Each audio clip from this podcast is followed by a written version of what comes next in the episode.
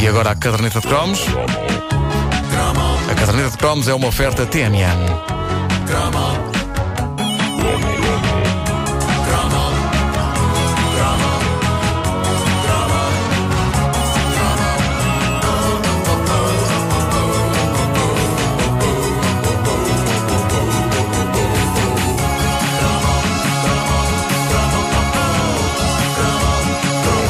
Antes de mais, permitam-me que faça uma vénia ao ouvinte Miguel Rosado.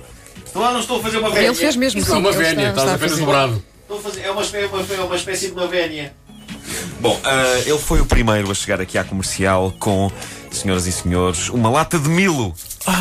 Olha o som do Milo. Não, mas tem, é uma lata, ma- mas tem mil dentro mesmo. Tem Milo dentro, é uma lata nova. Olha, e o prazo de validade? Prazo de validade, ah, julho de 2010. Ah, olha. Cá está, a dura realidade. Já está, Existe. já- já- mas já está quase a chegar ao fim, não é? Eu vou ter que despachar isto rapidamente. Ah, colherada, sim. Em duas, em duas taças e em, du- em dois, em duas canecas isto vai, vai tudo abaixo. Uh, mas de facto eu tinha suspirado de saudades uh, ontem desse lendário achocolatado e o Miguel Rosado trouxe-o numa caixa onde juntou mais alguns bónus. Está aqui uma embalagem da versão inglesa do ovo maltine. Ovaltine. E uh, ainda uma lata, e isto é emocionante, de coqui. Coqui. Coqui, sim. O lendário coqui, uh, achocolatado de fabrico nacional, feito na Damaia, essa bonita terra, uh, onde, uh, onde, onde existe a, fábrica uh, Bisfala. Que é, é a empresa que faz a coqui. É? Sim, sim, sim. Uh, e, e eu nem sabia sequer que, que ainda existia e, e que se vendia. Bom, eu tinha dito aqui que oferecia à pessoa que primeiro me trouxesse uma lata de Milo um jantar nesse lugar de lendas que é a Marisqueira Eduardo das Conquilhas. Vai acontecer então? O Marco cumpre a sua promessa, por isso vamos contactar o. Miguel.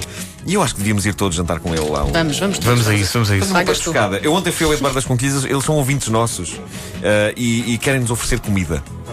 Vamos a isso. Senhor, É o nosso- senhor Eduardo e as Eduardo. conquilhas também. É, é- Uh, tudo. É o- Tu, tu nos ouve? é o senhor Eduardo. Tudo as- é- é- É, é o não, senhor- o Sr. Eduardo não sei se nos ouve, Ah, tá mas, bem. mas ouve, ouve o Ricardo. O Ricardo, O Ricardo, pronto. Mas- mas Ricardo, conquilhas ouvem. Vamos aí. Sim, uh, ora bem. um, Conquilhas. Uma das, uma das coisas, já que falamos de achocolatados, vamos continuar um bocado nesse tom, porque uma das coisas frustrantes de algumas eh, coleções de bonecos que saíam, por exemplo, nos produtos de chocolate para juntar ao leite, é que eram coleções tão apelativas quanto gigantescas. Tão gigantescas que era impossível a um petis consumir latas inteiras de produto à velocidade requerida para conseguir ficar com a coleção completa. E um dos exemplos mais fascinantes e dramáticos disso foi a inesquecível coleção de bonecos dos Jogos Olímpicos do Colacau. É para o Colacau, sim, sim. Em 1984. Mas eram muitas Eh, modalidades e era, era, era. impossível. An- Antes de mais, o Colacau sempre foi fascinante para mim porque nunca percebi porque é que se chamava Colacau. Da primeira vez que se comprou aquilo lá para casa, no início da década de 80, lembro-me de ter alguma expectativa antes de provar aquilo e pensar que na volta sabia uma mistura de Coca-Cola com chocolate. Mas não. Apesar de eu e, e alguns colegas especularmos sobre qual seria o resultado de criar uma bebida chamada Coca-Cola Cow e que consistia em juntar Cola-Cow não a leite, mas a um copo de Coca-Cola, pegar no pó e meter dentro da Coca-Cola. Ainda bem que nunca ninguém levou esse plano para a frente, porque me parece que o desarranjo intestinal duraria até hoje. Bom, estávamos em 1984 e para celebrar as Olimpíadas de Los Angeles, certo? Los Angeles, Los Angeles, sim, sim. Uh, o afamado uh, achocolatado da Nutrespa decidiu oferecer algo de monumental. Em cada tampa vinha um pequeno atleta, ali a meio termo entre o boneco do Lego e o do Playmobil, lembram-se? Era maior sim. que o do Lego, não tão grande como o da Playmobil. Exatamente. Uh, completo, com autocolantes para ornamentar o equipamento dele e com o objeto necessário ao desporto que uh, praticava. Para além disso, o Colacau uh, estimulava-nos a juntar uma série de rótulos das embalagens e quando tivéssemos uma, uma quantidade jeitosa deles, não me lembro agora quantos, mandávamos para lá e eles enviavam-nos todo um estádio olímpico onde poderíamos brincar com os bonecos. A questão que se, colocava era quantas latas de colacau iríamos ter de beber e a que ritmo para conseguirmos juntar uma quantidade jeitosa de atletas. É porque eu, eu vira a, a abertura dos Jogos Olímpicos na televisão, quando os atletas fazem todos o desfile. E aquilo era muita gente. É muita malta. Eu acho que a ideia era completar eh, o lote de atletas só quando começassem os Jogos Olímpicos, quatro anos depois. É, possivelmente. Esse é o. possivelmente. Eh, eu estava convencido de que tinha que ter o mesmo número de pessoas em bonecos do Colacau. E olhando para a cerimónia de abertura das Olimpíadas. Pensaste, e o chocolate que eu vou Era ter que muito- ingerir? Era muito, muito boneco. Era muito boneco. E sim, é verdade que eu, como descrevi ontem a propósito do Milo, eu era muito generoso na quantidade de pó achocolatado que punha no copo, antes de juntar um bocadinho de leite. E até ficavas E- zangado quando ias lanchar a casa de amigos. Claro, não é? e tinham vias só que duas, uma- colherinhas. Meninos. É só, um gostinho. Ai, É só é, é só por um gostinho. É só por um gostinho. Não é nada, aquilo tem que ficar espesso. espesso, beba homem. Bom, ah, e, e portanto, ah, Uh, eu, eu, eu achava que eh, para eh, conseguir fazer a coleção eu tinha para aí despachar uma embalagem de colacau de dois em dois dias. E isso era impossível, nem a minha mãe deixava. Uh, não é? Apesar, para mim era fácil. Era, era só Para ti era só a colherada, pumba, era, pumba, era- pumba. era duas metades da lata dentro de um copo, juntar um bocadinho de leite e beber aquela pasta, possivelmente à colher.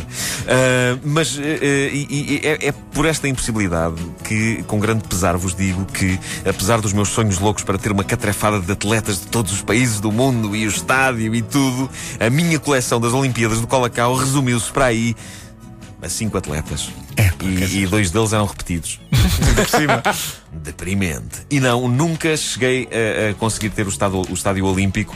Entretanto, a promoção terminou e a verdade é que este é mais um daqueles casos em que eu nunca conheci ninguém que tivesse a coleção toda. Aliás, eu nunca conheci ninguém que tivesse conseguido sequer o estádio. Quanto o, mais. O que fez dele uma coisa mítica e misteriosa, quase como o Dom Sebastião dos brindes de achocolatado. Uh, seja como for, muito colacau eu consumia da altura da década de 80. Na verdade, não era o meu achocolatado preferido, mas a verdade é que era o que prometia mais ao consumidor. Eles passaram a década de 80 a oferecer coisas. E quando não eram os atletas olímpicos, era a promessa de mega prémios, tipo carros e televisões a cores, numa lendária associação ao concurso televisivo 1, 2, 3. É verdade, é verdade. Eu lembro-me que nesse caso eram alguns dos adultos da casa, como a minha avó, a estimularem-me, a mim e à minha irmã, a despacharmos colacau como se não houvesse amanhã. E eu Comam, lembro- lembro-me do ritual de, eh, sempre que mais uma embalagem era despachada, nós arrancarmos o rótulo, escrevermos qualquer coisa na parte de trás, não sei se será a morada ou o telefone, metermos aquilo num envelope e enviar aquilo para o 1, 2, 3. Num subscrito, não envelope. No um subscrito, é verdade. O Carlos Cruz e o Fialho Gouveia diziam subscrito. Subscrito. Não era concurso, é verdade. Introduz eh, o rótulo no subscrito. Bom, muito rótulo nós mandámos, valha-me Deus. Resultado. Quanto a ganharmos alguma coisa. Aí o caso mudava de figura, não ganhamos rigorosamente nada, nem sequer uma miserável bota butilde. Mas agora que penso nisso, a melhor parte do processo acho que era mesmo a, a- a mística de enfiar o rótulo no subscrito e de pensar: é este. É este que vai dar direito ao carro ou eu mudo o meu nome para Maria Eugénia. E pronto, e é por isso que em Benfica ainda há quem me chame Geninho. Por isso, foi lá um dia e Geninha. Não, não, é- não, não, não achem estranho. Não, terá, fiquem não tipo terá a Geninha. ver com colé? Não, já não já há muito tempo que eu não uso colãs. o Vasco é pequenote. Foi para desviar as atenções.